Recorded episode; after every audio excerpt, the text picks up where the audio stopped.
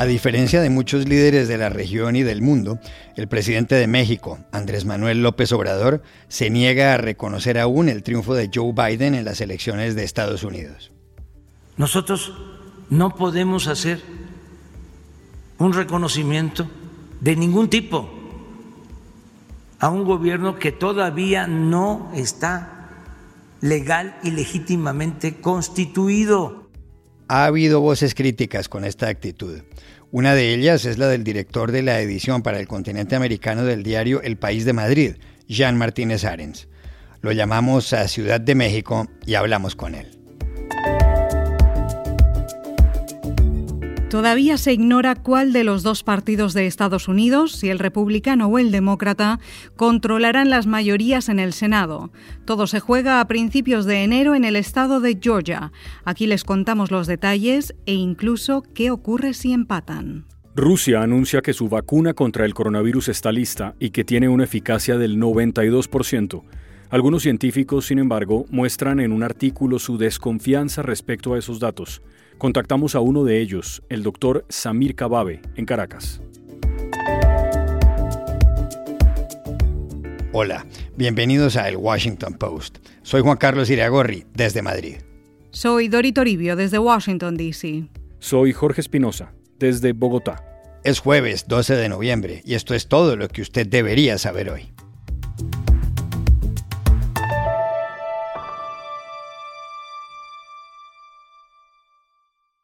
Los gobiernos de dos importantes países de las Américas, Brasil y México, no han reconocido aún la victoria del demócrata Joe Biden en las elecciones de Estados Unidos.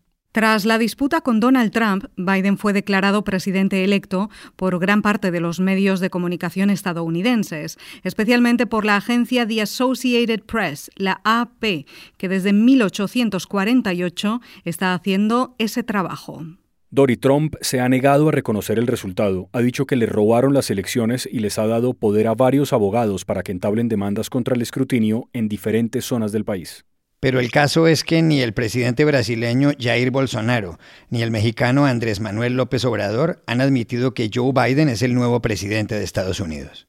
López Obrador se pronunció en las últimas horas, tras subrayar que en ese país votaron más de 140 millones de personas. Hay que tener en cuenta que hay demandas de fraude en curso. ¿Cómo nosotros nos vamos a convertir en juez? ¿Quién nos autoriza eso? A irnos a meter a un proceso interno. Tenemos que respetar a los ciudadanos de otros países, pero además se trata de una elección en un país en donde hay 38 millones de mexicanos. Para justificarse, el presidente de México ha recordado la doctrina Estrada, que deriva su nombre del secretario de Exteriores de 1930, Gerardo Estrada, según la cual el gobierno mexicano no debe opinar sobre los asuntos internos de otros estados. No todo el mundo está de acuerdo con López Obrador, sobre todo porque México es, aparte del Canadá, el único país con una frontera terrestre con Estados Unidos, y los tres son socios comerciales. Entre quienes han cuestionado a López Obrador se encuentra el director de la edición en toda América del diario El País de Madrid, Jan Martínez Arens, a quien consultamos en Ciudad de México.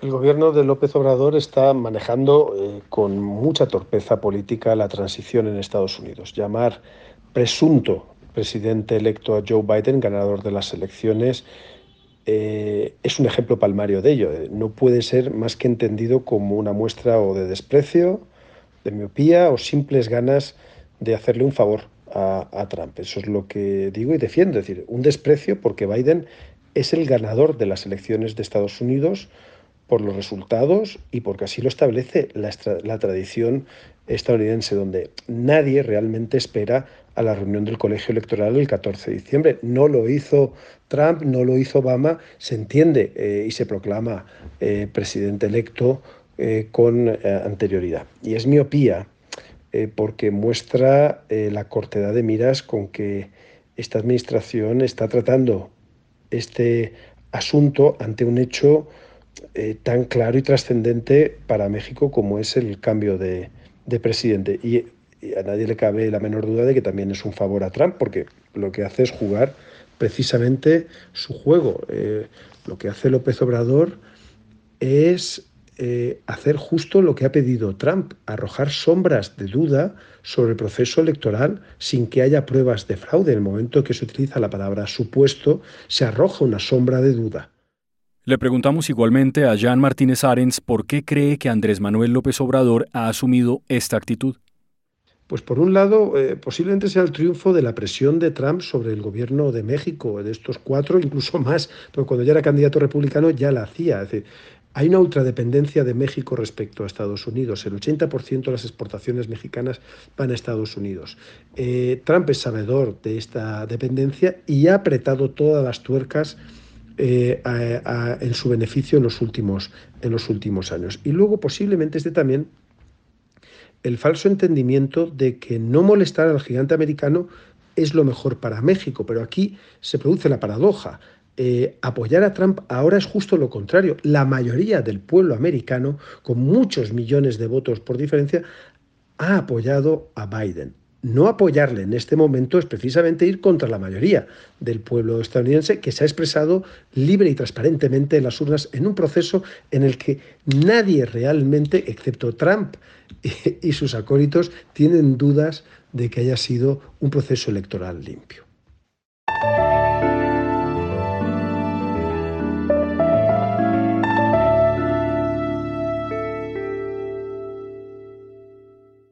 El pasado 3 de noviembre también hubo elecciones aquí, en Estados Unidos, para renovar un tercio de los 100 escaños del Senado y la totalidad de los 435 de la Cámara de Representantes. De la composición final de ambas corporaciones depende la agenda legislativa. De momento parece claro que el Partido Demócrata conservará la mayoría en la Cámara Baja, aunque en el escrutinio los republicanos han aumentado el número de curules. La duda es el Senado. Hasta ahora el Partido Republicano controlaba las mayorías. Por eso fue derrotado, por ejemplo, hace varios meses el impeachment o juicio político al presidente Donald Trump. Tal como están las cosas hoy, los republicanos han logrado ya 50 senadores y los demócratas 48. Hay dos escaños disponibles y la batalla se libra en el estado de Georgia. Como el 3 de noviembre ninguno de los candidatos a esos escaños obtuvo más del 50% de los votos, habrá una segunda vuelta, la definitiva, a principios de enero. Por un escaño, para cubrir una vacante, se miden la actual senadora republicana Kelly Loeffler y el reverendo demócrata Rafael Warnock, que la superó hace más de una semana. La otra curul la disputan el senador republicano David Perdue y el demócrata John Ossoff. La campaña sigue y está al rojo vivo. El líder de los republicanos del Senado, Mitch McConnell, ha publicado un anuncio. Dice, todo está en juego. Vayan a votar. Everything is on the line. Now there's only one thing left to do. Hold the line. Go vote.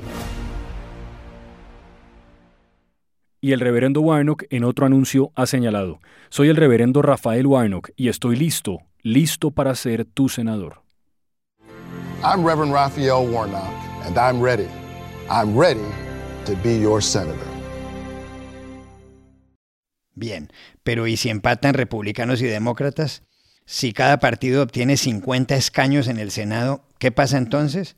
Pues que el voto del desempate lo daría el presidente o presidenta de la Cámara Alta, es decir, el vicepresidente o vicepresidenta de Estados Unidos, que en esta ocasión sería la demócrata Kamala Harris.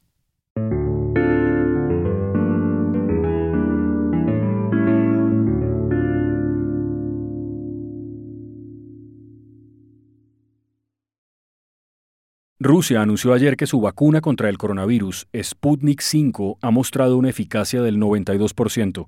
Dijo que se ha probado en 29 centros médicos del país y que en el experimento han tomado parte 16.000 personas. El Centro Gamaleya y el Fondo de Inversiones Directas de Rusia publicaron los resultados. La vacuna se pone en dos dosis y sus efectos secundarios son menores. Dolor en el lugar de la inoculación, leve dolor de cabeza, síntomas de gripe y aumento en la temperatura del cuerpo. La vacuna había sido anticipada en la Asamblea de las Naciones Unidas por el presidente ruso Vladimir Putin. Pero poco después cerca de 30 médicos de países como Estados Unidos, el Reino Unido, Canadá e Italia mostraron su preocupación en una carta abierta que le hicieron llegar a la revista especializada The Lancet. Uno de esos médicos es Samir Kababe, profesor del posgrado de Medicina Interna del Hospital Universitario de Caracas. El doctor Kababe nos contó sus dudas desde la capital venezolana. Mire, pues yo no soy favorable y sospecho pues de esta vacuna eh, rusa.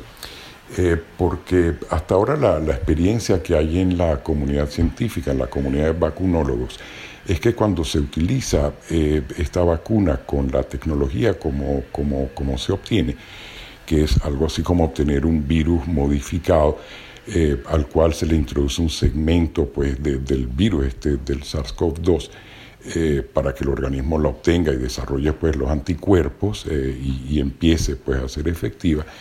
Eh, la experiencia en el mundo no ha sido muy buena. Eh, se ha utilizado contra otros virus. De hecho, eh, esta misma tecnología se ha utilizado también para desarrollar vacunas contra enfermedades que producen coronavirus de otra variante, no el mismo SARS-CoV-2, y que produce enfermedades en animales domésticos. Las vacunas que se han obtenido no han sido efectivas. De hecho, con esta tecnología se ve que puede producirse pues, una cantidad de anticuerpos o una respuesta inmunológica pues, eh, más bien modesta o moderada.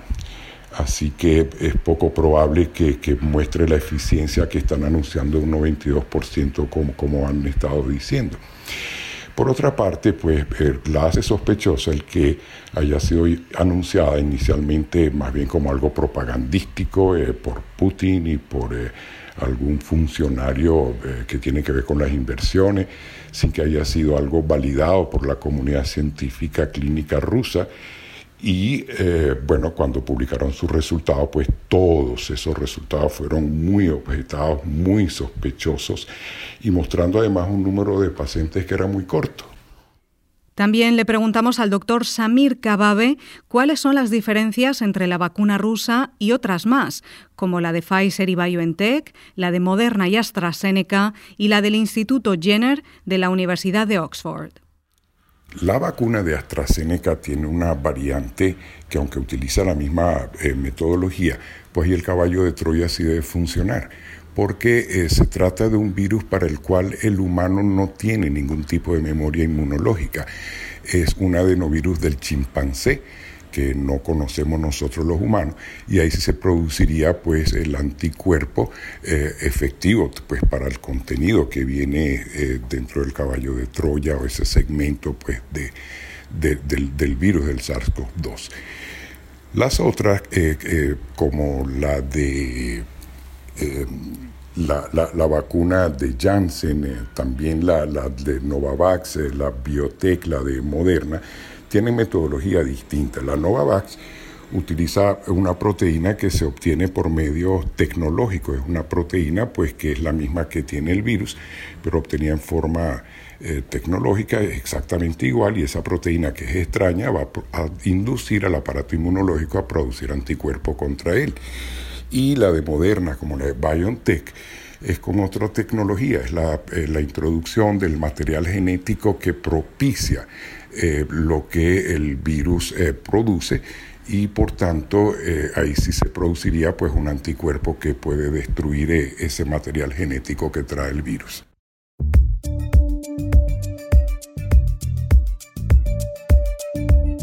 Y estas son otras cosas que usted también debería saber hoy. Aquí en Colombia es noticia la revista Semana, una de las mejores del mundo hispanohablante luego de que el inversionista Gabriel Gilinski aumentara su participación accionaria sobre la del fundador de la publicación, Felipe López Caballero, y nombrara directora a la periodista Vicky Dávila, vino una cascada de renuncias de pesos pesados. La del presidente de la revista, Alejandro Santos, quien fue director durante 20 años. Su reemplazo en la dirección, el célebre periodista investigativo Ricardo Calderón, los columnistas Antonio Caballero y María Jimena Duzán y el caricaturista Vlado. Aquí en Estados Unidos, una encuesta de la revista The Economist y de la firma YouGov arroja datos reveladores sobre las elecciones presidenciales del pasado 3 de noviembre. El 86% de quienes votaron por Donald Trump dicen que Joe Biden triunfó en los comicios de una manera ilegítima y 8 de cada 10 consideran que Trump no debe aceptar la derrota acaba de conocerse un dato sobre la postura del gobierno de Richard Nixon en Estados Unidos con respecto al de Salvador Allende en Chile. Según un documento que desclasificó el Archivo Nacional de Seguridad en Washington, en 1970 Nixon dio indicaciones al director de la CIA, Richard Helms, de que apoyara el derrocamiento del jefe de Estado chileno. Si puedes tumbarlo, hazlo, le dijo, y Helms lo escribió en ese documento. Allende murió el 11 de septiembre de 1973 en el golpe militar sangriento que le dio Augusto Pinochet. Y aquí termina el episodio de hoy de El Washington Post, El Guapo. En la producción estuvo John F. Burnett. Por favor, cuídense mucho. Y pueden suscribirse a nuestro podcast en nuestro sitio web, elwashingtonpost.com, seguirnos en nuestra cuenta de Twitter, arroba el post, y también nos encontrarán en Facebook, buscando el Post Podcast. Chao, hasta mañana.